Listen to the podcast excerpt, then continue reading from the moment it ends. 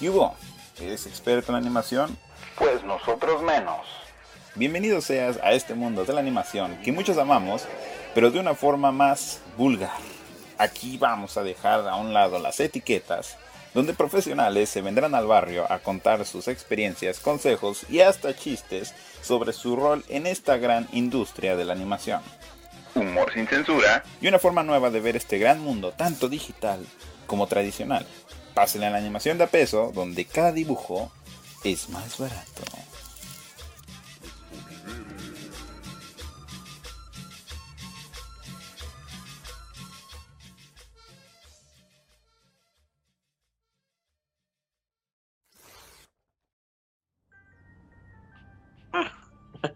déjame, déjame ir por vaselina. Ah, no es cierto. Este, pues, ¿cómo podía, ¿cómo podía empezar este capítulo? A ver, bienvenidos sean a Animación de a Peso, al segundo capítulo de Animación de a Peso y nos sentimos felices. Bueno, no sé Gama cómo chingo se sienta, pero yo me siento feliz, porque por primera vez en el podcast de Animación de a Peso está lleno de hidrocálidos, de hidrocalientes, de los de las aguas termales. Y tenemos un invitado que la verdad, uff, es más, yo voy a dejar el, el, el, ¿cómo se dice? El micrófono aquí en el estudio para el invitado. No sin antes decir que es, a ver, primero que todo, ¿es AMS o solamente te podría llamar eh, Mario Maldonado. Dime como tu corazón te lo diga, güey, pero AMS, más que, más que un apodo, es un acrónimo, güey. Mi nombre completo es Alberto Maldonado Silva. Ah. Pero, pues ya ves, también en esa temporada en que todos se ponían paranoicos en Facebook y que si pones tu nombre y que te buscan los de la penitenciaría, güey, marcan a tu casa y que te la verga.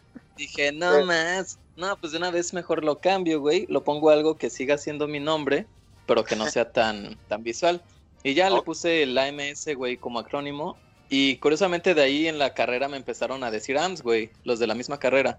¿Qué pedo AMS? AMS esto. Y dije, ah, pues bueno, si, si pega, pues ya que. En ah, esas andamos. Entonces, ¿Cómo se dice? Entonces lo, lo, voy a presentar como estabas en Metroflog que era bebecito de mochito. ¿Cómo crees, güey? Yo, de hecho. ¿Cómo dice? en esta época, güey, yo era de los antiemo, güey. Acá con, con la chamarra con parches, ¿sabes? Que, que bueno, esa es otra historia que no tiene nada que ver con, con la animación, güey, pero se me hace que estaría cotorro. Aquí vamos, a, aquí vamos a hablar de ti, o sea, vamos a hablar de quién eres tú y cómo llegaste a, hasta ahorita donde estás, ¿no? Porque señor Don Producción, o sea, yo soy a cargo de la producción y yo me quedé así de, ah, cabrón. Pero bueno, demos la bienvenida a Mario Maldonado Silva, al señor Don A, eh, que nos acompaña hoy en este segundo capítulo de Animación de Apex. Yo la verdad estoy muy feliz, de verdad. Ah, sí, como dice, está chingón, güey, que, que seamos puro agente de la Villa de la Asunción de las Aguas Calientes. Puro hidrocálido. Ándale, así. Entonces, a ver, antes, antes de comenzar, quiero que Gama diga que está aquí. Yo estoy aquí. Si me escuchan, estoy aquí. A ver, Gama, Gama, ¿de dónde viene? ¿Por qué Gama, güey? A ver, Gama, pues porque así me llamo. es en, diminutivo, de Gamaliel. ¿Gamaliel? Pues, ajá. Como nombre de, es el diminutivo. Ah, sí, de, de, Arcángel, creo. Pero pues es diminutivo, no es más Gama. Ah, mira. Aquí yo soy Aquí yo soy el único culero con un nombre bien ojete, ¿no? Luis, nomás, cuatro letras. ¿Para qué querías más, verdad? ¿Qué querías más, no? No, y luego si conoces a Gama en persona, o sea, literal hasta brillan sus cabellos, güey, o sea, es algo como muñequito. ¿Sí es celestial? ajá, santito de parador, así le decía. Así como cuando Finn se quita su gorrito y sale todo su cabello. Ándale, Para que me manden la foto para ponerlo cuando necesito un milagrito, güey. ándale. Voy a ser el santo, el santo gama. Para platicar de ti y todo lo que tengas que decirnos, porque yo sé, yo sé que, que desde, desde que te dije yo que si te gustaría estar aquí, tú dijiste, tengo un chingo de cosas que decir y aquí va a haber salseo, va a haber chisme, va a haber matanza contra todo, ¿no es cierto? Va a haber Así sangre, güey. Mario, tú date. Mira, antes de comenzar a decir nada, güey, sí quiero hacer un, un disclosure. Que todo lo que voy a decir a continuación es mi verdad, güey. Es, es la verdad como yo lo he vivido, como me ha tocado verlo. Y tal vez para alguien más no sea esa perspectiva, güey, o no sea esa visión. Muy respetable. Eh, lo que voy a decir no es una verdad absoluta, pero es lo que me ha tocado desde mi, mi experiencia, güey. Y, y bueno, puede que muchas personas hayan vivido otras cosas. Ahora sí que como dicen, cada quien cuenta cómo le fue en la feria. Y pues aquí va desde, desde mi lado. Eh, pero no sé con qué quieres que comience, güey. O sea, qué tanto me introduzco o por dónde empezamos, tú dime. que todo lo que a ti te gustaría decir sobre tu vida, sobre tu viaje a Dubai, ¿no es cierto? Y yo ya bien estalcado que le metí, ¿no? Este, sí, ¿no? Sobre todo, sobre cómo empezaste tu carrera, qué momento dijiste tú, yo quiero hacer esto, eh, para que quede aquí grabado, porque sabemos que has dado varias conferencias, pero para que quede aquí, para que la gente cuando busque eh, eh, Mario Maldonado Silva, ahí en, en YouTube, salga esta entrevista tan chula que nos vas a dar hoy. Mejor Bla- Mario Adams para que no me secuestren, güey. Mario, Ams.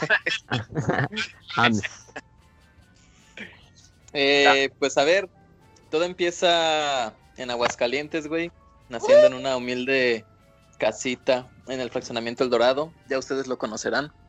claro. Este. Y pues ahí crecí como todo niño caguengue promedio. Eh, obviamente creciendo, crecí viendo Dragon Ball, Dragon Ball Z, güey. Y como todo niño de esa edad, siempre soñé queriendo ser un Kamehameha. Eh, conforme crecía, pues yo estaba clavadísimo con las caricaturas en general, güey. Dexter, Ray Arnold, Rocco, Hay Monstruos, Castores Cascarrabia. Cuando estaba más morrito, ya más grande, no tanto. Pero sí, siempre me preguntaba de, güey, ¿quiénes harán las caricaturas? O sea, ¿quién está, cómo, cómo se hace esa madre? Seguro son otros niños que pueden hacer caricaturas de alguna forma, porque la neta no hay forma que los adultos tengan como ese humor y como esa, tú sabes, ¿no? Como esa alma de, de contar cosas tan chidas para nosotros los niños. Entonces Claro. yo estaba convencido de que eran otros niños en algún lugar del universo, güey, haciendo las caricaturas, porque no había forma que los adultos aburridos lo hicieran, güey. Ya que crecí, eh, pues me di cuenta que, que estaba bien pendejo y que pues no eran niños, güey, que eran adultos. Pero pues son los adultos con, con un espíritu infantil, ¿no? Por así decirlo. Eh, en México obviamente no había carreras de animación. Toda la gente que conocía que le gustaba la animación, le gustaba dibujar y demás, había estudiado diseño gráfico, que en ese entonces era como lo más similar a animación que había en México, porque no existía como tal la carrera de animación. Entonces dije, ah, bueno, pues yo quiero estudiar diseño gráfico, que es lo que, lo que parece que me tengo que meter para hacer dibujitos. Eh, en una clase en preparatoria nos piden como buscar carreras eh, de tarea, carreras que te gustarían estudiar. Y pues yo como buen estudiante no había hecho la carrera, digo la carrera, la, la tarea, y estaba en el recreo, justo antes de la clase, y eso de que te dicen de, ah, güey, no hiciste la tarea, era esto, dice, no manches, como 15 minutos antes me puse en chinga a armar el proyecto, eh, y pues así rápido a buscar de que, a ver, ¿qué carreras hay en, tal universidad? Y a ver, como que me gustaría, no sé, filosofía y diseño. Y en una de esas salió la carrera de animación, güey. Y dije, ah, no más, ¿a poco sí existe una de animación? Eh, en ese momento era la primera generación la que estaba en curso. Entonces cuando yo aplico y entro, eh, éramos la segunda generación. Esto fue en Guadalajara. Y me fui con otros dos compas de Aguascalientes, con Ricardo Madariaga, que ahorita es modelador en Real FX, modelador de personajes, que justo trabajó en la película de Scoop. Y Ah, ahorita está la de. Sí, y también la de Rumble que acaban de anunciar. Y eh, Francisco Santoyo, güey, que no sé si lo ubican ustedes. Ese vato es más ilustrador, es más como de cómic. Eh, y ahorita creo que está dando clases en, en Guadalajara, justamente. Le perdí un poco el, el rumbo, pero creo que anda por allá. Eh, Ah, mira. también un muy buen artista ese cuate. Eh, esperemos Eh, que sí. eh, Esperemos que sí. sí, sí, sí, sí, sí. Eh, y pues ya nos fuimos los tres a, a la aventura en Guadalajara a estudiar animación, güey. Y pues bueno, siendo segunda generación, todo, todo un experimento, ¿no? Éramos los conejillos de India, tronco común que nadie sabía qué, qué se supone que tenía que ser, profesores improvisando clases, eh, total, un, toda una experiencia que, que nos enseñó de todo menos animación. Por decir, o sea, obviamente sí tenían como las materias, no sé, de, de modelado y de animación. Y hubo profes que realmente valieron la pena, pero salías con un grado de conocimiento muy básico. Este, realmente. Y, y creo que esa es una verdad en, en todas las escuelas, ¿eh? Mm, obviamente en estas fechas ya debe de haber más especialización y profesores más capacitados y más experiencia.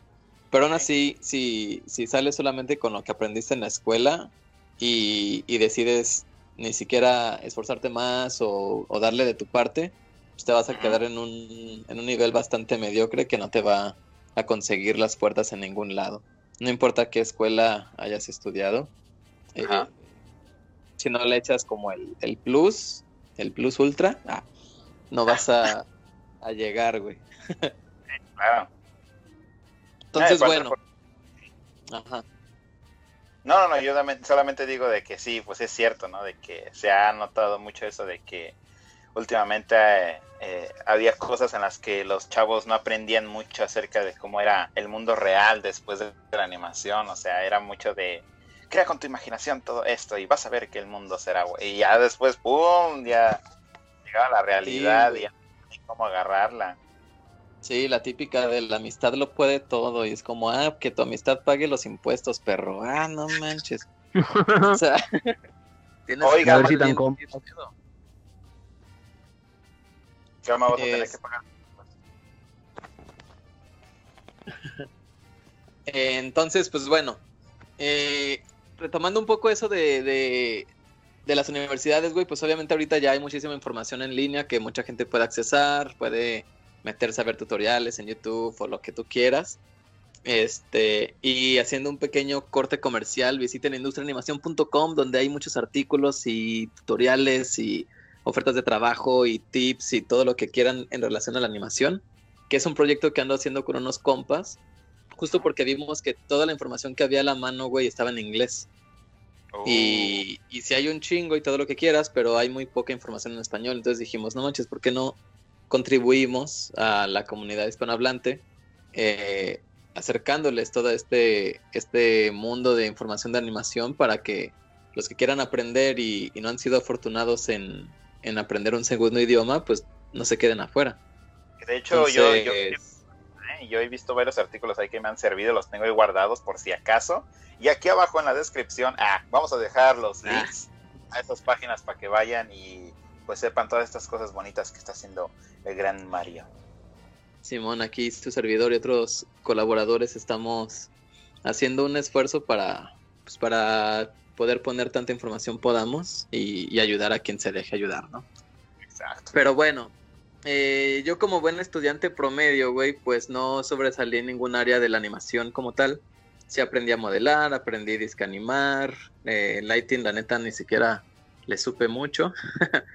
Pero inicialmente a mí me gustaba mucho dibujar, güey. Yo quería hacer, pues, caricaturas. Cuando entré a la carrera, la carrera, así literal, la, la premisa de la carrera fue el 2D está muerto, el 3D es el futuro, eh, aprende 3D o muere. Y fue de, bueno, pues ya voy a dejar de dibujar y me voy a enfocar al 3D. Cuando termino la carrera me doy cuenta que, que sigo enamorado del 2D y que el 3D no me, no me apasiona tanto como, como debería de hacerlo o como lo hacía otros compañeros. Sin Sí. mencionar que también eh, no, no fui como un artista demasiado eh, desarrollado, por así mencionarlo, en, en algún área. Eh, pero también yo ni siquiera sabía que existía la producción, güey. Eso fue algo que yo me enteré hasta, hasta mi último semestre de carrera. Y eso porque un amigo que estaba trabajando en Éxodo, un estudio 3D de Guadalajara, me dijo, oye, güey, estamos buscando asistente de producción acá, ¿por qué no aplicas? Y yo ah, chinga, ¿qué es eso? ¿Qué es asistente de producción? ¿Qué hace? ¿Cómo se come? Y ya me dice, ah, no, pues es la raza que se encarga de que se hagan las cosas, de presentar, de darle seguimiento y bla, bla, bla. Y así de, ah, cabrón, pues eso es todo lo que hice durante la carrera. Que, como bien sabrás, el, el perfil promedio de, del animador, pues es más como tímido o como no tan outgoing. Este, entonces, ajá. Entonces, para todas las presentaciones de los proyectos, o para organizar a los equipos, o para lo que tú quieras, pues yo siempre era el pendejillo que andaba ahí de arriba para abajo, ¿no? Y cuando me dicen que te pagan por hacer eso, dije, no mames, o sea, huevo, voy a aplicar para, para meterme en ese pedo. Y ya, eh, fui a las puertas de Éxodo a tocar, eh, les dije quiero chambear aquí, me entrevistaron, me aceptaron como interno primero, bueno, como prácticas profesionales, y ya que terminé la carrera me contrataron. Esa fue Vámonos. mi, mi primer chamba en la animación. ¿Qué va? Que la neta, Éxodo es un estudio súper, súper chingón, güey. Es pequeño y se han mantenido pequeños, pero han sacado proyectos muy chidos. Y, y bueno, cuando yo entré a Éxodo, estaban pasando por un momento bastante interesante eh, en el que pude formar parte de... eh, originalmente eran siete socios en Éxodo. Cuando yo entré, justo se acababan de ir cinco. Entonces nomás quedaban dos. Uh, Y, y uno de ellos era modelador 3D y el otro era rigger. Entonces, entre los tres empezamos a descubrir cómo, cómo correr un estudio, güey. Obviamente ellos dos con mucha más injerencia y más experiencia y todo lo que quieras. Pero me integré bastante bien con los dos para, para aprender y para tratar de sacar adelante el estudio que, que de hecho en esa temporada mucha gente dio por muerto, güey. Mucha gente pensaba que Éxodo ya había dejado de existir y, y que ya no, ya no figuraba porque por un tiempo no hubo muchos proyectos que Éxodo mostrara. Ajá. Pero la realidad era eso, justamente que estaba como revampeando y, y estábamos tratando de sacarlo a flote de nuevo, que afortunadamente se consiguió y pues ahorita ya está, pues hasta fueron los que hicieron la imagen del Pixel Atl este año, güey. Si habrás Órale. visto. Que la neta les quedó muy chingón. Sí, y muchos artistas muy, muy chingones se formaron ahí en, en Éxodo. Este, que ahorita están en producciones muy pasadas de lanza. Entonces, pues esa fue mi, mi alma mater, mi cuna, por así decirlo. Y todo esto aquí en, en, en México, ¿no? En, Sí, sí, en Guadalajara. sí, ahí está. Nomás, yo nomás digo para que la gente tome nota. Tome nota de que Ah. hay, hay opciones aquí. Sí, claro, ¿no? La verdad es que la cantera mexicana es muy buena, güey, para generar callo Y, y para forjarte así en las llamas del infierno, güey, en, en muchos casos. Pero tomando un poco el tema de la industria mexicana, güey, pues también hay que ser muy cautelosos porque hay muchísimas, este, ¿cómo se dice? Muchísimas trampas, güey, hay muchísimas... Venga. Chales. Sí, güey, historias de terror muy, muy cabronas. A ver, Que- esto, tenemos el especial de terror, a ver. ya de una De hecho, vez. ¿eh? Ahora que es Halloween o Día de Muertos, les traigo las historias de terror. Agarren sus palomitas y pónganse bajo la cobija. Uy. No sé qué tanto hayan escuchado ustedes, güey, pero al menos les voy a traer tres ahorita, tres casos de, de cosas que han sucedido en la industria que dices, no manches, no puedo creer, o que dices, solo en México. Exclusiva. Eh, sí, güey. Que bueno, todo esto, obviamente, quiero decir que nunca me tocó de primera mano, pero conocí gente que estuvo ahí y que me lo contó con lujo de violencia. Entonces, mm, la primera. Perdona, casi ¿Cómo? casi te lo como, como cartel de, de sicario, ¿no? Como diciendo, fuiste advertido. Sí, güey.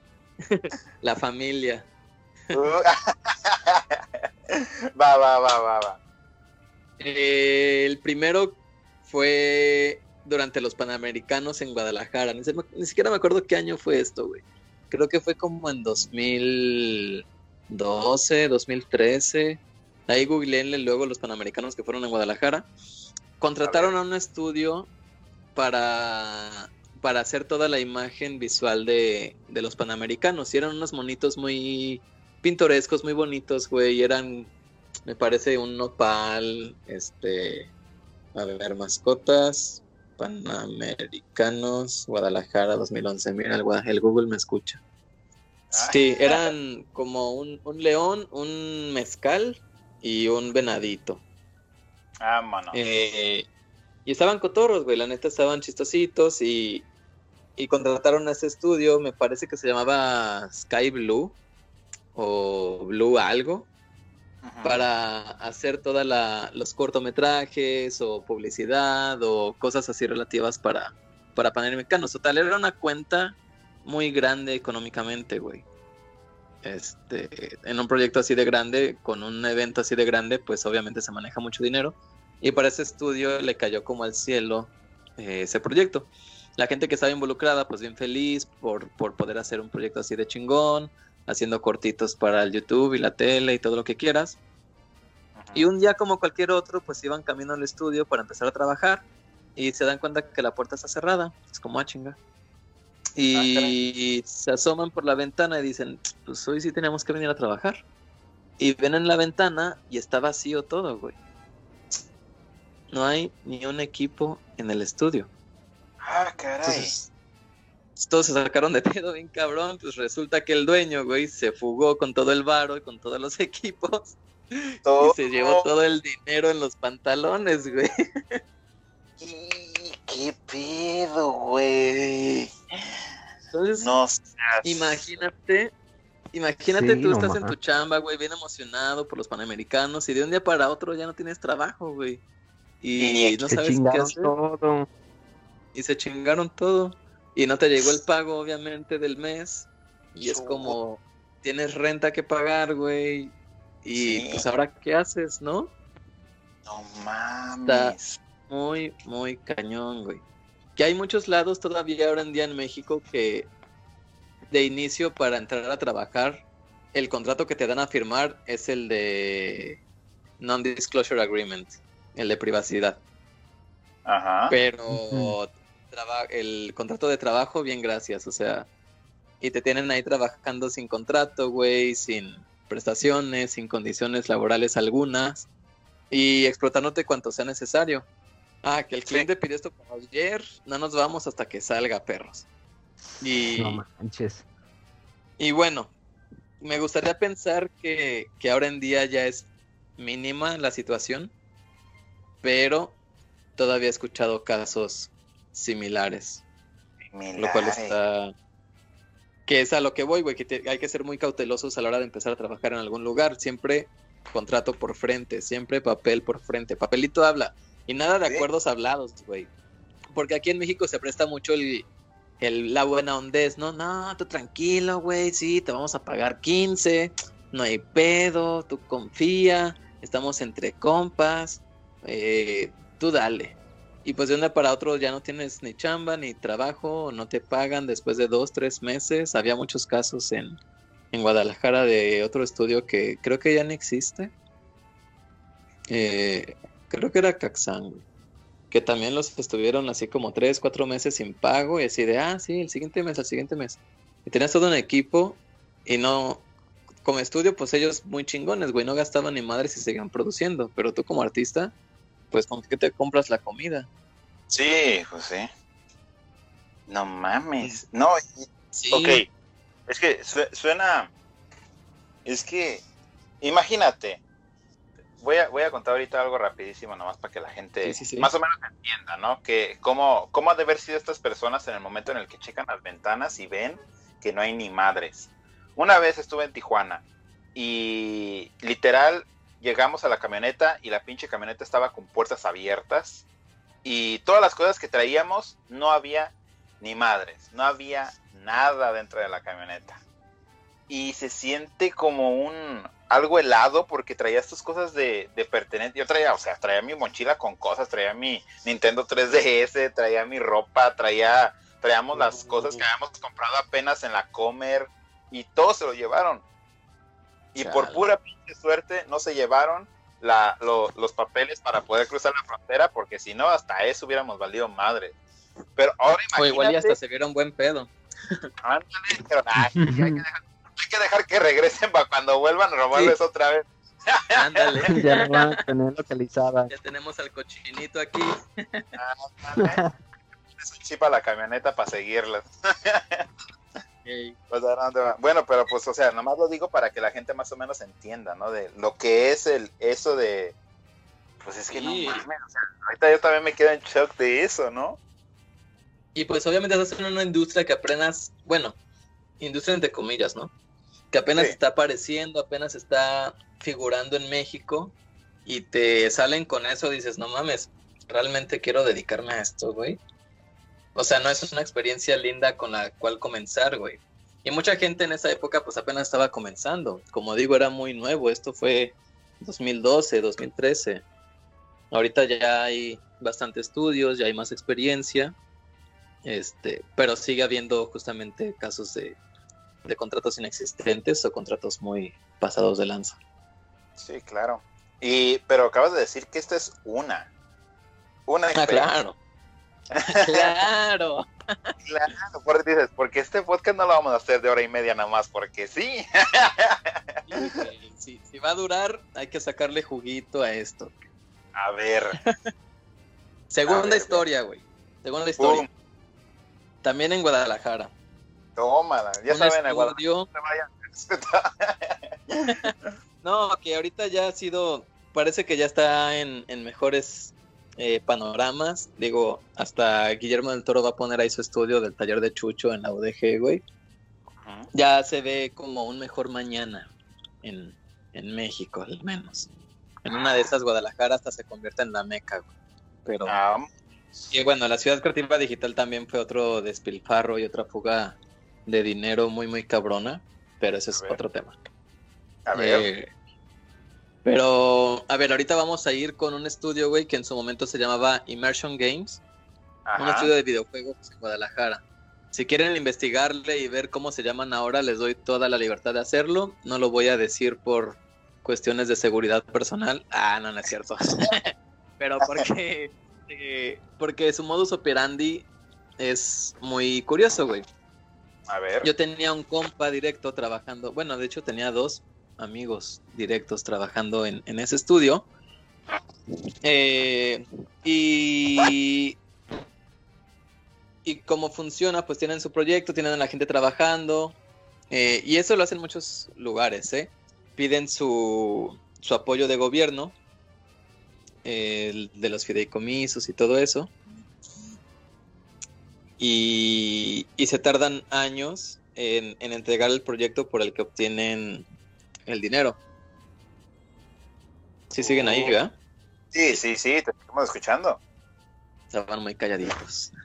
No, Aquí estamos, aquí estamos. te voy a decir lo mismo que le dijimos a, a Marvick ayer. Marvick también nos dijo ayer lo mismo. Dijimos, se quedaban, se quedó así de, chavos, siguen ahí. Nosotros, sí, o sea, lo más que están contando la historia y se nota tan interesante. Nosotros estamos así de, mira, ¿qué va a pasar? Pues comemos día, las obviamente. Historia similar a otros lados, güey. Hubo uno o dos meses sin paga. Sí. Este, un día están todos trabajando, llega el dueño y se para frente a todos y les dice, chavos, pues ya no hay dinero, cóbrense del estudio. Sí, ¿cómo? Sí, pues agarren lo que puedan y, y de ahí saquen para su mes. Entonces, de un momento a otro se convirtió en una selva ese lugar, güey. Literal, de que empezaron, yo vi esa computadora primero, no, es mía, que la madre. Y empezaron acá todos bien salvajemente a pelearse por todo el equipo, güey. Llevarse la Cintiq, llevarse el CPU, llevarse los monitores, porque pues ya no tenías paga, tenías que llevarte cuanto pudieras para poder venderlo o darle uso en tu casa. Y, y si no te ponías vivo, pues te la pelabas durísimo, güey. Entonces, así, de un segundo para otro, los amigos se convirtieron en, en enemigos a muerte. Para lo que salir. No manches. Sí. Y bueno, obviamente, siempre los dueños sacan, eh, le meten el colmillo a los fideicomisos de gobierno, güey. Y le sacan el dinero a diestra y siniestra. El mínimo lo invierten al estudio para pagarle a la raza o lo que tú quieras. Pero pues esa es una de las mayores razones por las cuales varios proyectos en México terminan en una calidad mediocre. Sí. Porque nunca se invierte como se debería o no se planea como se debería para que la cantidad real de dinero caiga en el proyecto como tiene que ser. Y se va mucho dinero y se filtra mucho dinero y se roba mucho dinero. Y pues al final queda el medallón de Jade, güey, o, o cosas así, güey. Que dices, güey, ¿cómo, ¿cómo hicieron esto? Que el medallón de Jade es otra historia, güey, que empezó siendo 2D, luego empezó siendo mocap, luego 3D, luego total. Ahí también googleenlo, quienes no lo hayan visto, una película mexicana.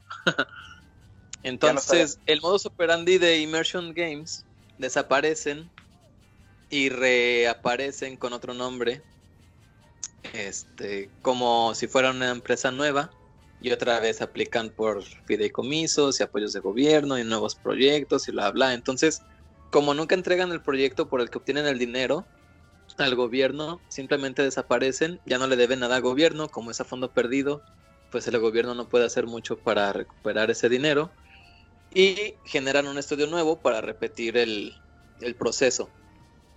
Está Sí. muy pasado de lanza eso, güey. Era como, era de, te, te juro que cambié, que soy otro, pero tómala. Sí, güey. Pero, ok. Esto, esto es por parte de los videojuegos, ¿no? Era de cierta Esto, manera. bueno, es una, es, es la industria en general, güey. El primero era de animación. El primero que te conté fue de animación. Este fue de videojuegos. El tercero que les voy a contar es de aplicaciones. Oh. sea, Que este fue en Ciudad de México, güey. No sé si escucharon el caso de Yogome. A ver. Es- con Y, güey, Yogome. Busca Yogome Fraude México. Y ahí van a leer todos los artículos que tienen que leer.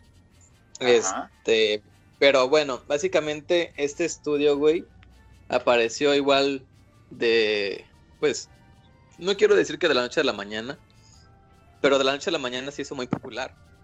Era como el, el cielo, güey, para trabajar ahí. Varias gente que conocí que trabajaba ahí me decían que estaba poca madre, que se los llevaban de viaje a Cancún, güey, a todo el estudio, que, la- que se la pasaban bien chingón, que la exigencia de trabajo pues no estaba tan cabrona, les pagaban muy decente. Tú veías las fotos de las oficinas y no manches, pinches oficinas parecían Google. Así de súper verdecitas, la cocina súper moderna, el área de juego, todo súper iluminado. Sí, casi que tenías ahí a los animalitos conviviendo contigo, güey. Entrabas y empezaba esa cancioncita de los pajaritos, ¿no? Ti, ti, ri, ri, ri. Ándale. Haz de cuenta. Entonces, pues la gente estaba muy feliz trabajando ahí, güey, la neta.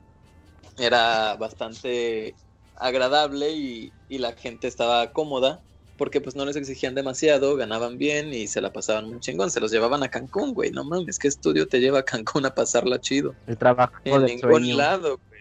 Sí, no manches, hasta yo habría decidido trabajar ahí. El Claro. punto es que de pronto eh, la pregunta era obvia, ¿no? ¿Cómo le hace ese estudio para que le vaya tan bien? ¿De dónde? O sea, ¿cuántas aplicaciones han vendido, güey? O, o quién es su cliente, o qué pedo. O sea, porque ningún estudio en México tenía un caso similar. Usualmente Ah. tienes que picar piedra para que salgan los proyectos o para que los clientes te paguen, que esa es otra, o para tener algo estable.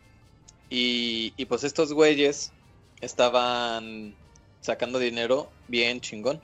Y al parecer solo tenían como un proyecto conocido, que era como una aplicación educativa para escuelas o algo así. Ya ahí podrán verle mejor si, si le googlean. Sí, ahorita, ahorita El- estoy y hasta en Forbes está pinche Sí, caso. sí, sí, sí. Oh, Cabrón. A ver. Entonces, ¿qué pasa, güey? Pues de pronto, otra vez, el dueño se escapa, güey, o uno de los CEOs o algo así. Y ya no va a trabajar de pronto un día, todos así de qué pedo, ¿dónde está este güey? Y pues resulta que está prófugo de la Ajá. justicia. Es como, ah, no. cabrón, ¿qué pasó? Así de que no vamos a decir el nombre, pero se llama. no, no, La neta no me acuerdo del nombre, güey. Eh, pero ahí en los artículos seguro, seguro aparece. aquí lo tengo, pero no Sí. hay que decirlo. En la liga, güey, a la, a la descripción del video. Ahí les Mandas el dejamos. link. Sí, güey. Pero bueno, el chiste es que pues este güey se escapa y pues todos se preguntan qué pasó y pues resulta que el fraude fue como un scheme raro en donde ellos conseguían, el estudio pues conseguía clientes, clientes muy muy chonchos para que invirtieran en el estudio, pero el estudio presentaba a los clientes números falsos.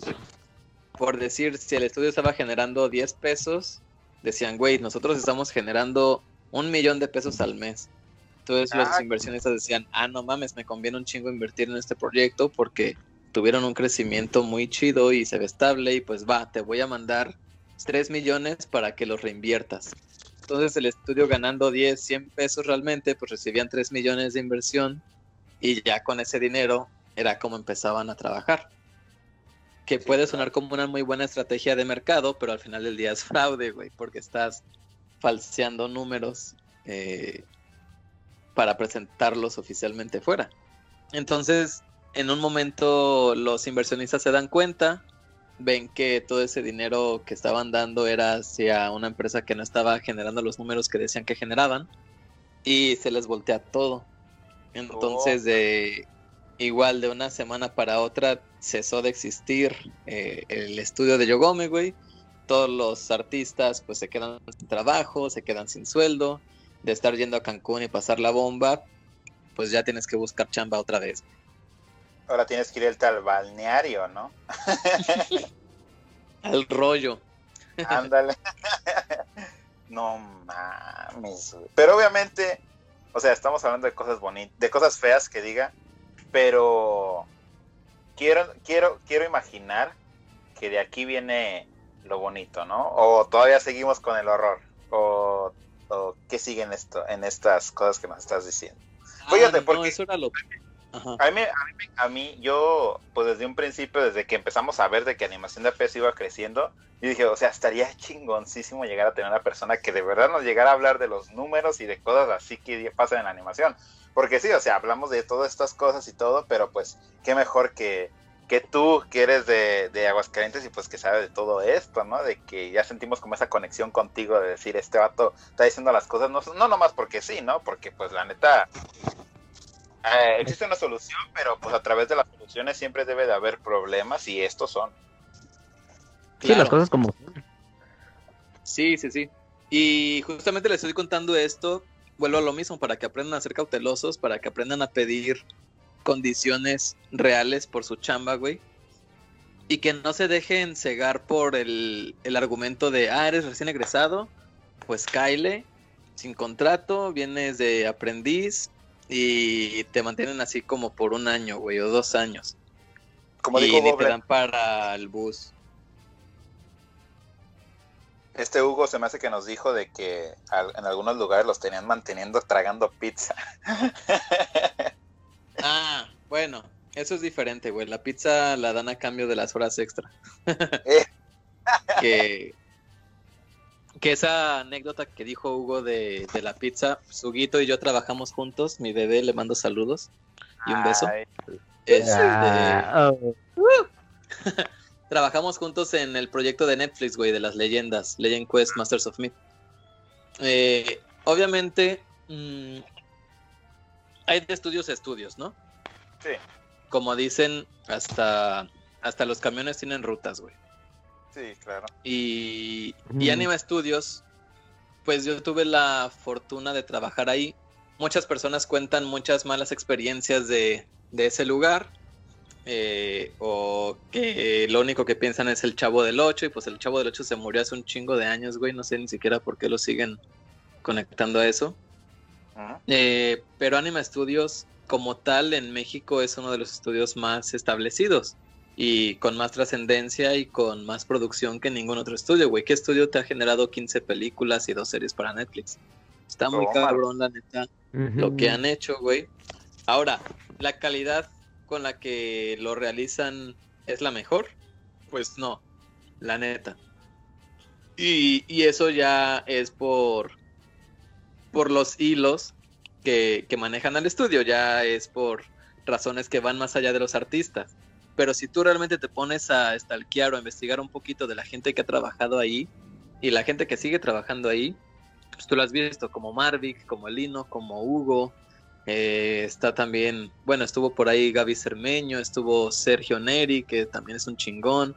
O sea, ha habido artistas de calidad internacional, güey. Pero el, el resultado eh, de Anima suele ser, pues, malo, porque buscan abaratar en, en- en varias eh, áreas que se debería de invertir. Y volvemos a lo mismo, ¿no? No sabes qué hay detrás de, de bambalinas, no sabes cómo se maneja el dinero allá arriba, pero conspiraciones hay muchas. Claro. Eh, en el caso especial de leyendas, a mí me tocó ser productor de línea, es decir, yo estaba a cargo del proyecto eh, como tal. Si había un error era mi culpa, si había un acierto, pues no era por mí. Ya te la sabes. Entonces es Chale. ese puesto, güey, en el que tienes que, que cargar con la responsabilidad y pues tienes que tomar decisiones en, en el momento. Tu cliente es Netflix, güey, no puedes no entregarle a Netflix, ¿sabes? Sí. Tristemente estamos en, en una etapa que, bueno, como decía, Anima Studios está mejor que muchos otros estudios en México, pero sigue sin estar a, a un nivel en el que te paguen las horas extra. O, o, eh, o cojea de muchas cosas, güey.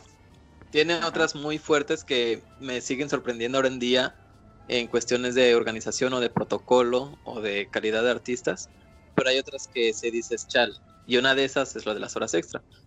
Nosotros Ajá. teníamos que entregar, obviamente, eh, a cliente, eran 13 episodios de 23 minutos, 24 minutos cada uno, y, y había días en los que teníamos que quedarnos tarde a trabajar.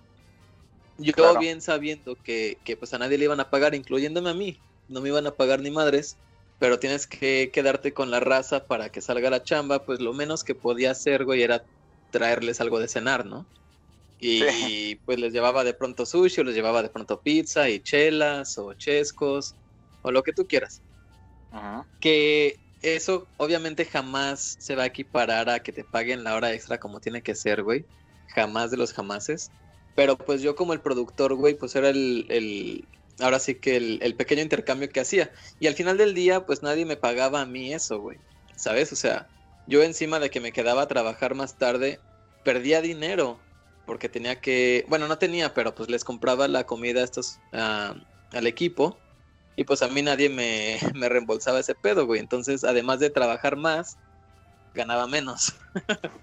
Claro. Y, Pero, pues, y pues al final todos hacen sacrificios, sí, o sea. Creo que conseguimos en el equipo de leyendas un equipo muy unido, muy eh, cerrado entre nosotros, que, que realmente nos preocupábamos uno del otro y, e hicimos lo posible por sacar un proyecto tan bueno como nuestras condiciones nos lo permitieron, güey. Y creo que, que lo conseguimos, en mi opinión. Sí.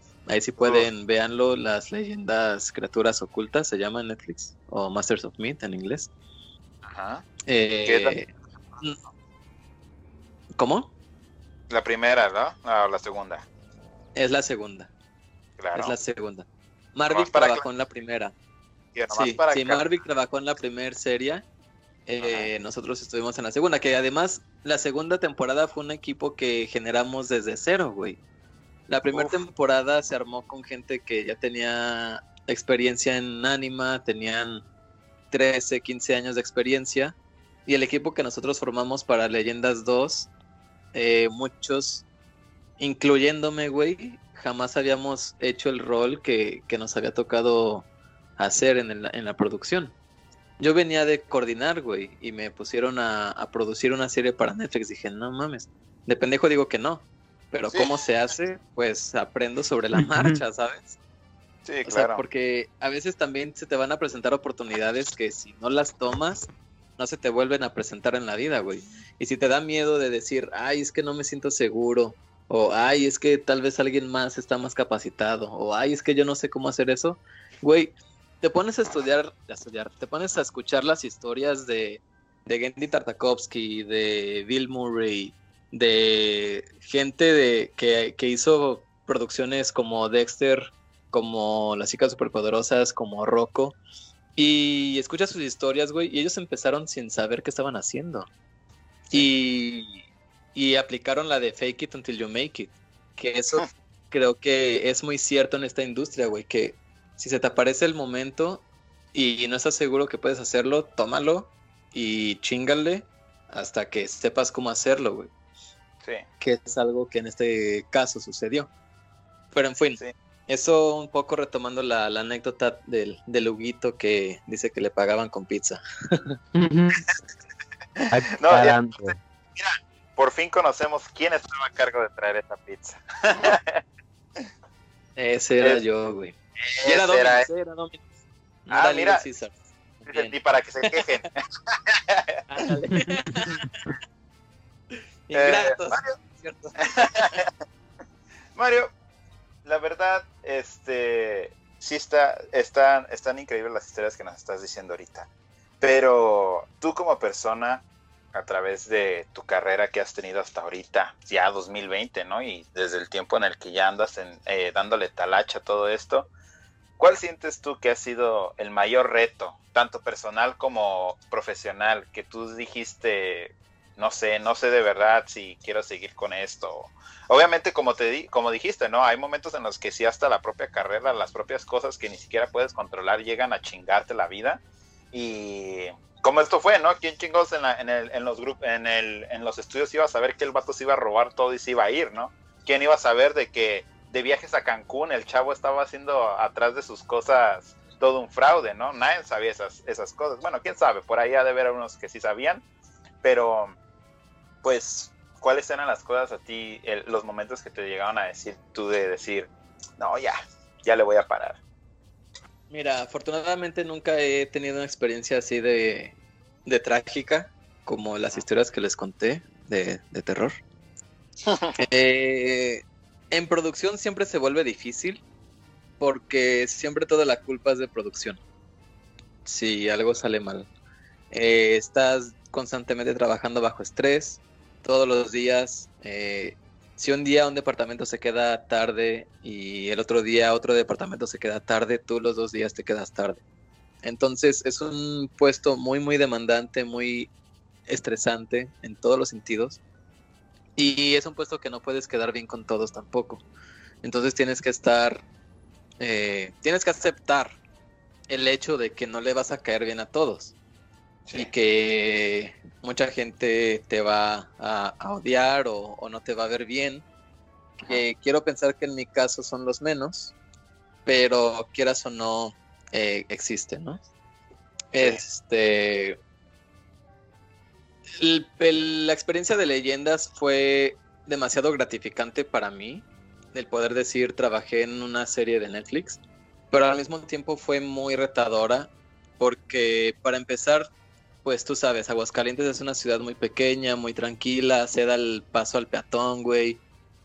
Vas en la calle, el carro se para, pasa el pajarito cantando y el venadito, o sea, es, es mucha armonía en, en cuestión de la sociedad dentro de la ciudad. O sea, obviamente ya ha crecido mucho y todo lo que quieras, pero se sigue manteniendo esta, esta vibra de ciudad pequeña, de, de, pues sí, A diferencia de Ciudad de México. Ciudad de México es un monstruo, es caos, es adrenalina, es smog, es eh, todo acelerado.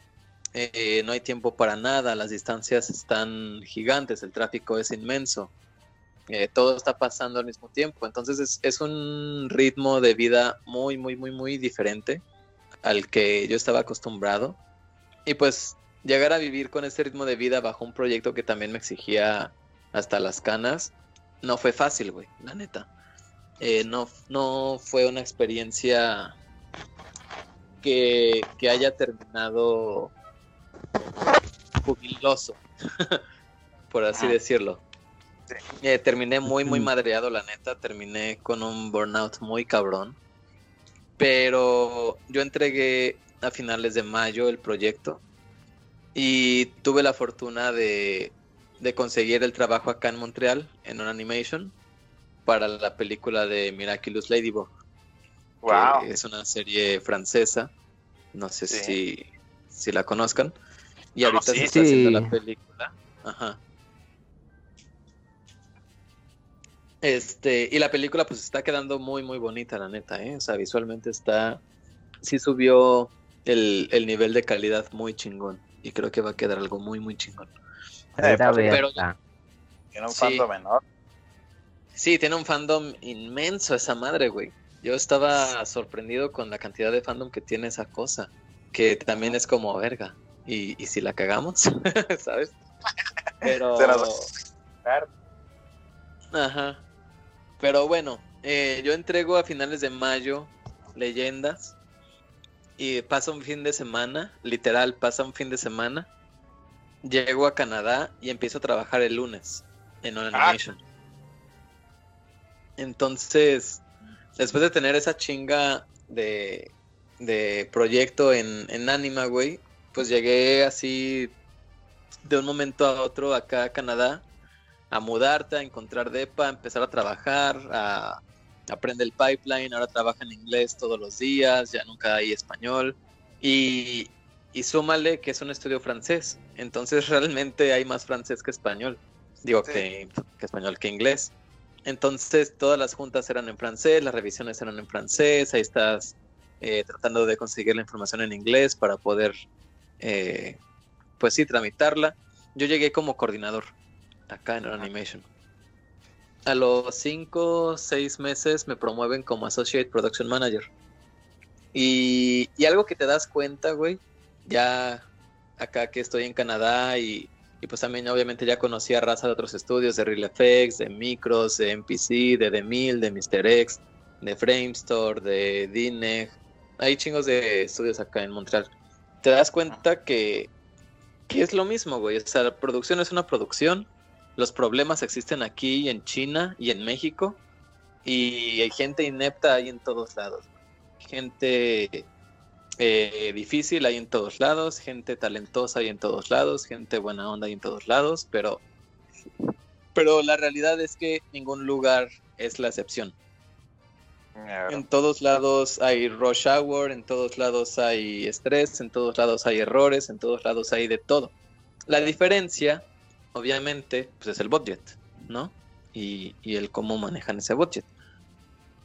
Entonces, también la cultura de trabajo, pues es muy diferente. Ya lo mencionaba en una de las entrevistas que le hice a Román Llanos, que es un animador justamente que se crió en Éxodo y que llegó a animar ahí en Spider-Verse. Ah, vean la en industriaanimación.com. este, Ah, Dejamos aquí el link. eso. Eh, mencionaba justamente que la cultura del trabajo es muy distinta en México a en Canadá, güey. En México llegas, el cafecito, saludas a todos, echas el chisme de qué pasó ayer, qué hiciste el fin de semana. Eh, ah, evita el episodio de tal serie y pasa media hora, pasa una hora y, hasta entonces empiezan a medio tocar la computadora y, y se distraen cada que pueden y está chido, güey. O sea, el ambiente está agradable, está a gusto, te tomas tu ritmo para trabajar y pues ahí le das. A diferencia de acá en el norte, la gente llega, se sienta en su lugar y trabaja, dan las seis y vámonos. Obviamente a la hora de la comida conviven y todo lo que quieras, pero, pero es más centrado el pedo. Sí. Y respetan mucho las horas, güey. Aquí la hora de salida es a las 6, pues a, la hora- a las 6 dejo de trabajar, literal. Ya no toco mi computadora a esa hora. y hasta mañana. Acabé, no sé, pero mañana le seguimos. Entonces, No. esa cultura sí es como, ah, nomás está poca madre eso. La neta, respect. Qué chingón que, que lo hagan y que lo promuevan. Pero pues también es consecuencia de, del resto de, de la forma de trabajo. Claro. Eh, en fin, hay problemas en todos lados, güey. Como buen departamento de producción, pues yo llegué a un proyecto muy retador en muchos sentidos. Eso, pues obviamente no puedo hablar de eso porque el proyecto sigue corriendo, Claro. eh, pero ya después podremos tener una emisión post Miraculous, un segundo episodio y les cuento todo lo que sucedió en esa producción. Y de hecho, sí, Eh, y sigue sucediendo. Órale. Te necesitamos aquí para eso, de verdad. Chisme, pa- Este- para más al rato. Claro. Sí, pero pues te digo, yo llegué de un burnout muy cabrón en México, llego aquí, por fortuna me tocó el verano, entonces el verano acá es súper chido, la gente está de fiesta, todos son felices, eh, todos se la pasan bomba y no había COVID en ese entonces, entonces yo llegué a, a un ambiente muy diferente, Montreal es como un Guadalajara, primer mundista. eh, del verbo que no tiene nada que ver con la Ciudad de México, el ritmo es mucho más tranquilo, ¿sabes? Y, y pues también con todos los beneficios que el primer mundo te ofrece, ¿no? Eh, Sí. Seguridad en las calles, este, el poder adquisitivo es mayor, todo lo que quieras. Sí. Eh, cuando empiezo a trabajar como Associate Production Manager, pues obviamente las responsabilidades se vuelven más, los problemas se vuelven también más.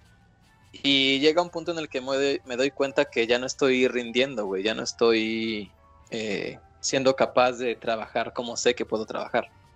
Y ya estoy frustrado, me, me molesto ante el primer problema que aparece, eh, me vuelvo irritable, termino cansado, con dolores de cabeza, este, no descanso, despierto y estoy cansado.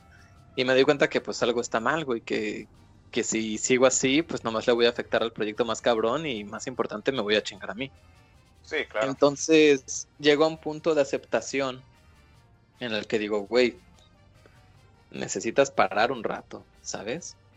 O sea, no somos máquinas para, para estarle chingando 24/7. Y aunque aquí trabajemos hasta las 6, máximo 7 de la noche, o sea, nunca hubo desvelos realmente, el- la intensidad del trabajo y del estrés era mayor, de alguna manera. Nunca supe por qué, tal vez era por el francés, tal vez era por vivir en otro país, tal vez, no sé, güey. Era tu primera Pero vez en. ya mayor. Eh, no, ya había vivido en Vancouver alguna ocasión. Ah, Este. Cuando estaba haciendo la carrera, me salí de la carrera un año, me fui a Vancouver a trabajar de lo que saliera eh, para ahorrar para pagar mi deuda escolar, que, que es un chiste con el Hugo, que el Hugo siempre me dice, no mames, güey, ¿qué tantas, o sea, ¿en qué no has trabajado tú, güey? Porque cada rato le sacaba de, ah, sí, yo trabajé en esto, ah, trabajé también en aquello, y dice, no, es que no has hecho. Sí, ándale. Sí. Entonces estuve en Vancouver y pues acá ya estuve del otro lado de la costa, pero pues aquí ya estuve trabajando en, en animación como tal. Claro. Eh, entonces decido, acepto que necesito un descanso y pongo mi renuncia a- al estudio. Renuncio en julio de este año y me dedico a, a recuperar energías, ¿no? A, a descansar, a, a trabajar en mí y para reponerme para el siguiente proyecto que, que aparezca. Claro. Mm. Obviamente, yo venía con una visa de trabajo eh, vinculada al empleador, que en este caso era Animation. Ajá. Y al yo, na- al, yo na- al, al ya no trabajar con ellos, pues tengo que conseguir otro estudio que me sponsoríe otra visa de trabajo. Pero pues con el COVID, todo eso valió madres, ¿no? Los proyectos se aplazaron, todos los estudios empezaron a contratar solamente ciudadanos canadienses o de su región y las oportunidades se minimizaron de una manera increíble. Sin contar también el hecho de que estudios como NPC, como The Mill, como Mr. X, despidieron como a 500, 600 artistas, güey. Porque pues esos estudios hacían VFX y VFX sin grabación pues no puede trabajar. Y pues el COVID para todas las grabaciones. Entonces esos estudios ya no tenían chamba, despidieron a todos sus artistas y productores también. Y pues toda esa raza tiene que buscar trabajo también. Y muchos son canadienses. Entonces, pues todas las vacantes que pudiesen existir, obviamente se les da prioridad a, a la gente de Canadá y a los extranjeros se les vuelve más difícil conseguir oportunidades por acá, incluyéndome. No, Eh, no, sigue, sigue, sigue, perdón. no, no, no, dime, dime, dime. No, porque lo que, lo que iba a decir es de que ah, creo que hablo por muchos y Gama sabe de quién, exactamente de quién hablo. este, pero pues yo Gama Sí, no manches. hemos notado mucho eso de en principalmente pues en Aguascalientes, ¿no? De que hay veces en las que pues como tú dijiste, ¿no? De que Aguascalientes es un lugar tan pequeño, a veces que la misma mentalidad pueblerina no te deja tanto para poder imaginarte otras cosas, ¿no? Y principalmente dentro del país. ah, hace mucho, no tanto para hablar de nosotros otra vez, pero hicimos, eh, yo le dije a Gama, ¿no? Le dije, oye Gama, ¿qué tal si organizamos, buscamos por ahí varios chavos de, Aguascalientes que estén interesados en el dibujo, interesados en animación? Nos juntamos todos y empezamos a crear como una comunidad en Aguascalientes de animadores y, y, y dibujantes todo esto, ¿no? Pues quién sabe, por ahí hasta llega a salir como, no sé, llegar a trabajar todos juntos en algo. Este, y de repente, uno de ellos dice, es que yo no le veo absolutamente nada de bueno a México. Yo en cuanto tenga un portafolio me voy a ir directamente al extranjero. Y yo me quedé así de... Es, es, es real lo que estoy escuchando. Es real lo que estoy escuchando ahorita en este momento y lo tengo junto a mí. Sí, de hecho, Es- como que ambos volteamos a ver al cabrón diciendo, ¿qué este pendejo que acaba de decir? Sí, o sea, y no te llama así de, güey, sí te das cuenta por qué organizamos esta junta, ¿no? O sea, esta, este convivio Ajá. entre todos para, para, de hecho, vayan, a- es, es un lugar muy bonito, se llama el Café del Codo, pero, ah, Ah, claro, chulada de café, güey. Eh. favorito, pues ahí, ahí fue donde, donde fue esa, esa, esa legendaria junta que esperemos que se vuelva a repetir. Y sí nos abrió la mente un chingo a mí y a Gama, ¿no? Nos pusimos a pensar de, o sea, literal, ¿qué tanto llega la mentalidad de los mexicanos para poder tener fe en su propio, en su propio país, ¿no? Este, esta es una cosa, esta es una cosa que quería ligar a lo que te quería preguntar. Sí. Entra Sí, que el malinchismo es grande. Sí, cabrón. Mm, Este, hay ahorita por el hecho de que hay todas estas cosas que han pasado malas en, en tanto en la industria mexicana o sea de industria como le llegó a llamar este hino, este, muchos optan por lo cual no es no está mal, yo lo digo no está mal de que se haga eso, no, porque pues hasta yo eh, una vez que ya termine la la la ¿cómo se dice? La, el podcast, pues vamos a platicar contigo un poquito más ya personal. Este, pero optan por juntarse con amigos y decir, nah, pues nosotros vamos a sacar nuestro producto independiente y vamos a utilizar las redes sociales y todo eso. Y yo digo, está chingoncísimo. Este, pero a veces como que le quieren poner como arriba sus, sus hojuelas, nomás para que se vea chido el proyecto, diciendo con esas hojuelas de, yo por eso jamás voy a trabajar en la industria. Porque yo sé que haciéndola, haciéndola solo con mis compas, vamos a poder sacar algo. ¿Tú Sí, nomás piensas? nosotros somos los chingones y los demás son unos pendejos. Exacto. Y, y, güey, ese, esa condición existe muy cabrón en México, güey. Sí. Muy, muy, muy cabrón. Y es triste la cantidad de gente que vive con, con esa idea, güey, de que nomás yo soy el chingón o nomás mis compitas y yo somos los elegidos, güey, la tierra prometida, ya sabes. Y los demás no tienen idea y son unos estúpidos y no merecen lo que nosotros, güey.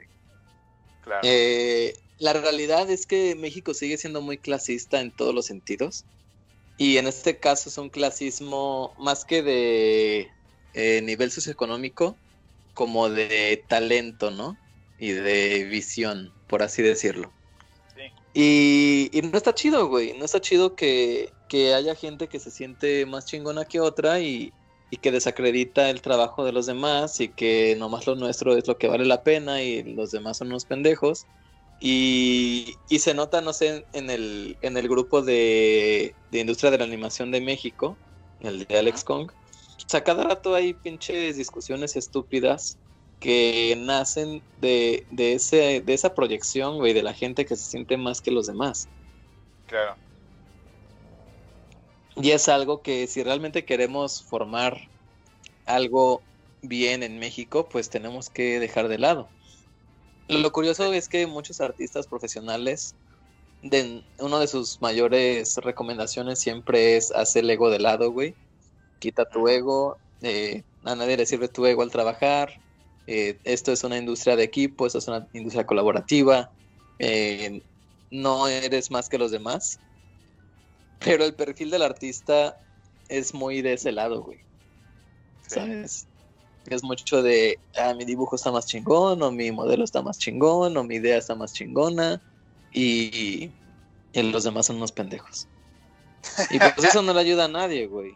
Y eso, eso fue una, fue una, fue una actitud que nosotros vimos eh, luego, luego en ese momento con esa persona, ¿no? Porque nosotros, eh, Gama, o sea, Gama aquí me puede apoyar con esto. De, en el, en el, en la junta que, que les dije a Gama que organizáramos, pues, para poder conocernos, ¿no? Para que sepamos de que no estamos solos y de que podemos contar con uno con el otro y así. No eran, no eran artistas como habían unas chavas que no sabían nada de anatomía, pero aún así dibujaban y querían echarle ganas, ¿no? Y habían otros que sí. Y obviamente, eh, en el momento en el que empezamos a pasar nuestros Instagrams, así, de, de pasar nuestros sketchbooks para que los vieran las personas de así, este chavo como que sí se le vio esa actitud de decir, o sea, ¿en qué me llegué a meter, no? O sea, ¿por qué estoy aquí en esta mesa con todos ustedes? Así como que se le veía como que... de puro novato, güey. Ándale, exacto, Sí, así ándale. Y yo Sí. no, y yo no, yo, yo no me considero pues este un gran artista, yo digo, pero pues le he estado echando un chingo de ganas para sacar tantos proyectos como personajes y un buen portafolio y todo esto y entender las cosas, pero pues tampoco jamás se me ha subido de decir, oye, pues pinche vato, tú dibujas bien culero, te voy a llegar a decir dibujas bien ojete. No, o sea, cada quien va creciendo a su propio paso y si llegamos en algún momento a coincidir en la carrera profesional, pues adelante, ¿no? pero no llegues aquí a mi casa o a, la reunión a decir esas cosas. Es que es eso, güey. Y, vale muchas más veces alguien con una actitud correcta y con ganas de sacar la casta al talentoso que se cree la gran mamada y, y no está dispuesto a colaborar. Ah. Incluso en, su podcast que hicieron con Hugo, él comentaba de la chica, bueno, que cuando él estaba en, Ricky Morty, que le preguntaron de, ah, mira, aplicó esta chica y aplicó este güey. Y así de, ah, pues la neta esta morra es bien alzada y es bien difícil y pues sí es muy buena, pero para trabajar es complicado y este cuate pues tal vez no es el mejor, pero tiene una disposición muy chingona. Y pues terminaron eligiendo al de la disposición chingona, güey. Obviamente la gente prefiere trabajar con alguien que está dispuesto y que te va a dar una buena cara, Ajá. diferente a la persona que te va a tirar de pendejo y, y va a hacer todo refunfuñando. Claro. Entonces, pues sí, obviamente la actitud es muy importante. Y si estás en un grupo que ves que quiere em- empezar a formarse y generar una comunidad en, en tu localidad, pues no vas a ir a juzgar a quienes van, güey. Obviamente hay gente que, que no ha aprendido lo mismo que tú o no ha tenido acceso a la misma información que tú. Y pues tú si tú tienes esa información y ves que estás en una posición de mayor conocimiento que otra persona, pues compártelo, güey. No, Sí. para eso es la comunidad, para, para nutrirse todos, para que todos aprendan, para crecer. Tal vez ella sabe, o sea, esa persona o, o ese artista sabe cosas que, que tal vez tú no, y, y tal vez no es tan visual como lo tuyo, pero puede que te ayude. Entonces, esa, esa actitud de cerrarse y de todos son unos pendejos o nomás lo mío vale, es, es un cáncer, güey. No, no lo necesitamos, la neta. Y, y si esa gente se quiere ir, pues que se vaya, güey. ¿Sabes? Sí. No le van a Sí, nutrir a nada a México. Realmente. Pues sí. ¿Tú cómo, tú cómo notas esto de la... eh, pues obviamente, te- te- como te contaba hace rato, de que estaba viendo tu, tu conferencia y todo esto, ¿verdad? De que tienes que ver ciertos portafolios así. ¿Tú cómo ves esto, esto de la, sobre la, la fuga de talento que le llegaron a, nombrar en algún momento? Mira, la fuga de talento es natural. Es natural en, en todos los países. Que no sean la meca, llámese Estados Unidos o Canadá. Pero si tú vas y preguntas en, en Colombia, en Ecuador, en Chile, en India, en, no sé, España, Alemania, o sea, no por nada encuentras artistas de todo el mundo en Canadá y en Estados Unidos, porque todos los países tienen su fuga de talento. Eh, esa fuga de talento se debe a muchas cosas, pero los mayores puntos que existentes es calidad de los proyectos, Ajá. sueldo y calidad de vida en el país en donde estás. Claro. Canadá te ofrece una calidad de vida mucho mayor que México te puede ofrecer. Aquí puedes caminar a las 3 de la mañana en la calle siendo mujer, vistiendo lo que quieras y no te va a pasar ni madres. Yo aquí duermo con mi ventana, puerta abierta todas las noches y no me preocupo porque alguien se meta, güey. Y es algo que tristemente en México jamás voy a poder hacer, güey. A menos que viva en una residencial de máxima seguridad, en la zona más fresa de las lomas de la ciudad, güey, ¿sabes? Que es absurdo. que solo los más ricos de los ricos tienen acceso a esa mamada, güey. Sí, claro. Entonces, el, el poder tener acceso a una calidad de vida de este nivel, pues es.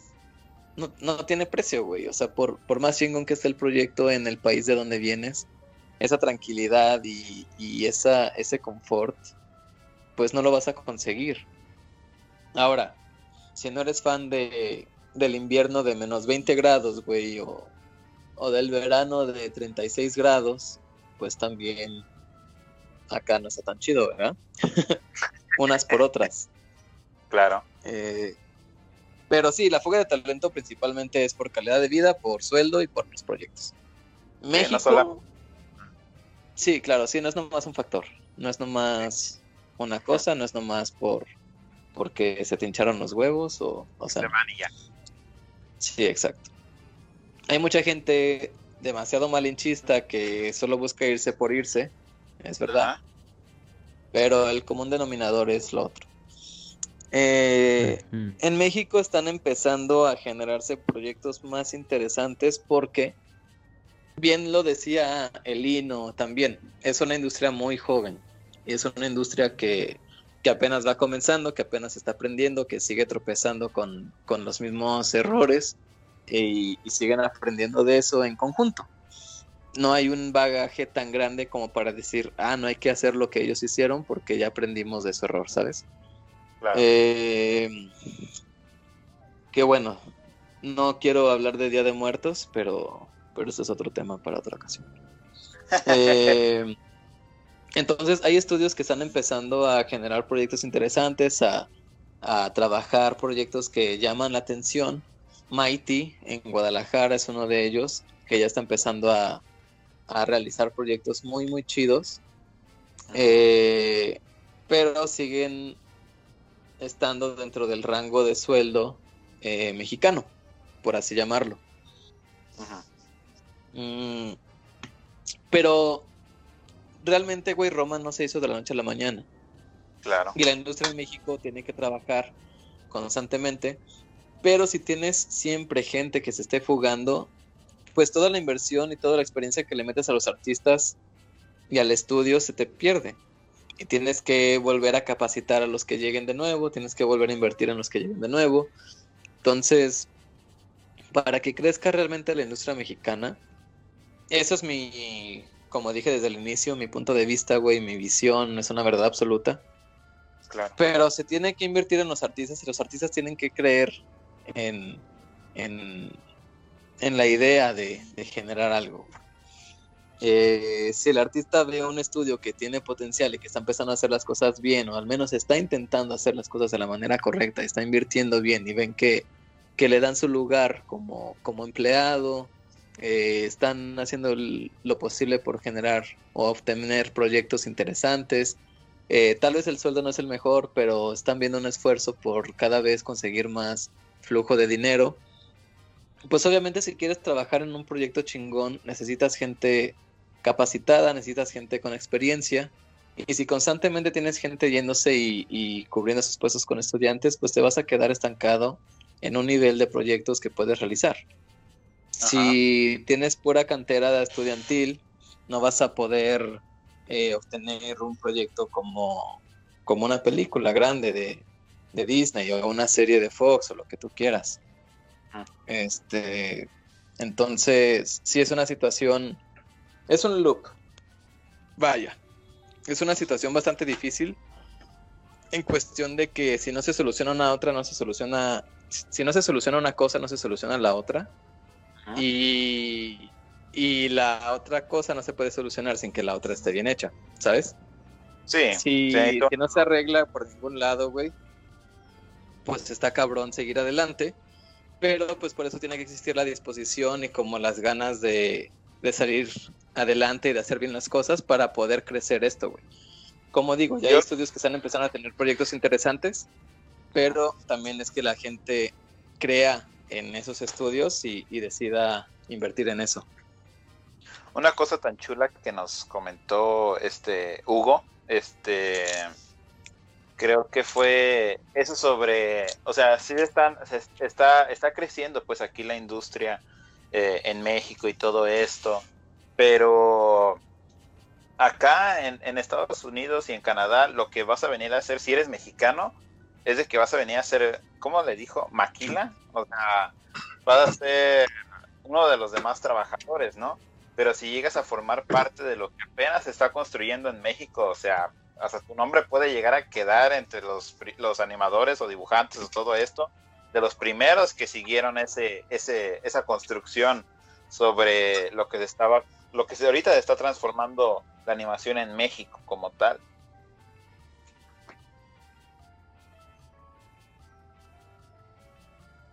Marca. Sí. No, di- digo, o sea, eso, eso fue lo que nos comentó Hugo y yo, pues la neta sí me, Sí. me llenó mucho de inspiración eso, ¿no? De, de decir, no, pues sí es cierto, ¿no? O sea, podemos darle un poquito de lo que tenemos, teniéndole como, no, no vamos a comer de fe, porque pues tú obviamente ahorita nos, está, nos, nos has dicho, no vamos a comer de fe, no vamos a comer de amistad, no vamos a comer del amor por la animación y todo esto, pero pues obviamente sí se necesitan piezas de eso para que las cosas puedan fluir Claro. un poquito mejor. Claro. Sí, y el Este- ejemplo justo que te daba Hugo es porque es justo eso. Acá en Canadá vienes a cualquier estudio y te toca hacer de las líneas de producción, te toca hacer del estudio de servicios de animación, te toca hacer de el que tiene que hacer la maquila, la talacha. Que no está mal, güey. O sea, hay gente que le gusta hacer eso y hay gente que es artista para, para fungir con su parte dentro del engrane de la producción, güey. Pero pues en, en, en México Hugo tuvo la oportunidad de ser director de episodio justo para la serie de leyendas. Que eso, güey, esa oportunidad en ningún pinche lado la, se habría obtenido eh, con sus años de experiencia para un proyecto así, güey. En Estados Unidos eh, nomás contratan gringo o gente con 20 años de experiencia o gente que haya estudiado en CalArts, ¿sabes? En Canadá no Sí. tienen ni siquiera proyectos de propiedad intelectual tan grandes, la mayoría son de servicios. Eh, y en México apenas se está empezando a formar todo eso, güey. Obviamente va a tomar tiempo, obviamente no va a haber un proyecto tras otro. Está la clara muestra ahorita, no sé cuándo vaya a haber otra situación en la que exista esa oportunidad, pero si estamos abriendo el camino para que suceda, pues va a llegar, güey, y vas a estar en una posición en donde vas a poder formar parte del proceso creativo de la creación de un proyecto y no solamente ser un engrane eh, de la producción del mismo. Que repito, no está mal ser de ese, de ese departamento, güey. Hay gente que, hay artistas que eso les llena y está chingón. Y también está bien pagado y está, está bien chido de realizarlo. Ahora, tomando un poco el tema de que, que mencionaban y que he escuchado en muchos lados de que, ay, es que en California les pagan un chingo y como storyboardista ganan poca madre y que la verga. Es como, ok, sí, ganan chido, güey, pero ¿has visto cuánto cuesta la pinche vida ahí, güey? ¿Cuánto cuesta la renta? ¿Cuánto cuesta, o sea, el, el costo de vida real de esos lugares? Ese dinero se convierte en lo que estás ganando tú ahorita en México, güey, ¿sabes?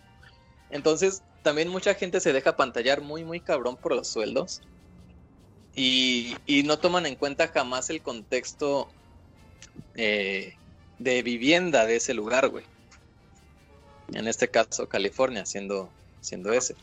Eh, entonces, también otro punto es, no se dejen eh, llevar por las apariencias, güey. Hay mucha gente que va a sacar ese argumento de, ay, ganan un chingo en tal lugar. Y es como, güey, también considera cuánto gastan al día en ese lugar.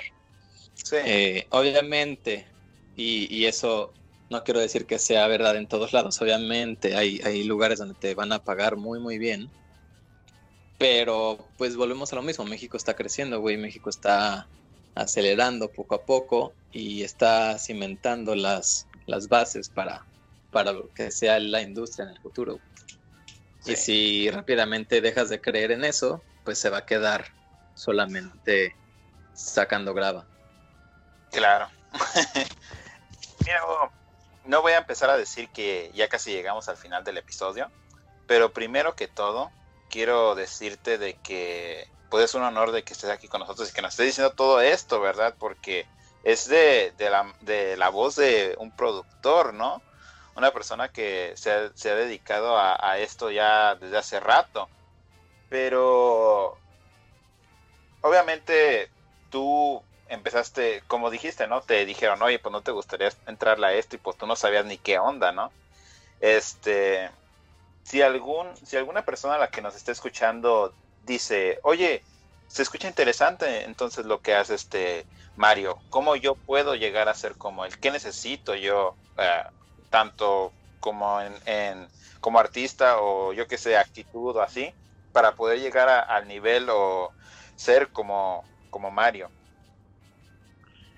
Pues mira, como artista ni lo intentes, güey, porque soy pésimo.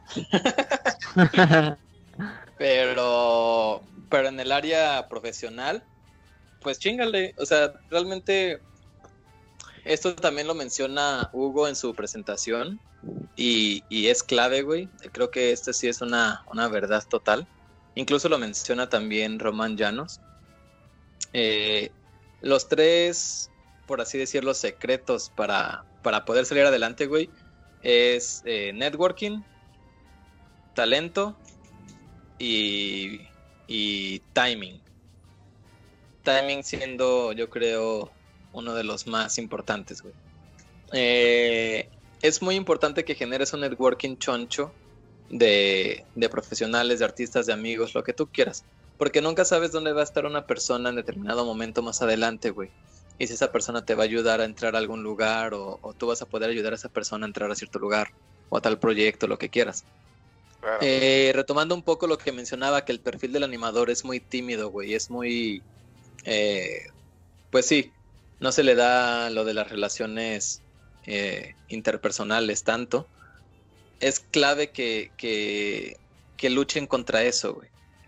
Muchos de, muchos de mis amigos y, y estudiantes, bueno, eh, gente que estudiaba conmigo, en su momento era muy tímida, ahorita ya en, una- en un nivel profesional, pues obviamente han desarrollado más su, su capacidad interpersonal, pero les costó Ajá. tiempo. Eh, es algo que al final del día terminas desarrollando por necesidad en, en el mundo profesional. Pero si lo empiezas a desarrollar desde antes, güey, y si te quitas el miedo de, de hacerlo desde antes, los resultados los vas a empezar a ver desde antes. Y desde más temprana edad vas a tener oportunidades más chidas. Desde temprana edad vas a poder experimentar eh, proyectos más grandes, vas a poder aprender más. Porque es muy diferente una persona que se queda. Imagínate tú que estuvieras trabajando ahorita, por dar un ejemplo burdo, güey, en, en Anima Studios o en Mighty o en Google Cartoon. Y, y tú fueras y vas a trabajar todos los días y llegas y te dedicas a lo tuyo y, y ya, güey. Y no te da confianza o no te da seguridad hablar con otra gente. eh, pues ya vas, cumples con tu trabajo, entregas y listo. Pero si vas y estás, te das cuenta que estás rodeado de profesionales, estás rodeado de gente con mayor experiencia que tú, estás rodeado con gente que, que le puedes aprender un chingo, güey, pues aprovecha y empieza a platicar con ellos, empieza a preguntarles, empieza a pedirles feedback. O incluso como estudiante, si vas a festivales de animación, güey, acércate con la gente, con las personas que estén en los stands, con los que den las conferencias, con, con otros que estén asistiendo al festival, güey. No sabes quién puede ser. No porque se vea igual de emocionado que tú por ver a Glenn King, güey, quiere decir que, que tenga el mismo nivel de experiencia que tú.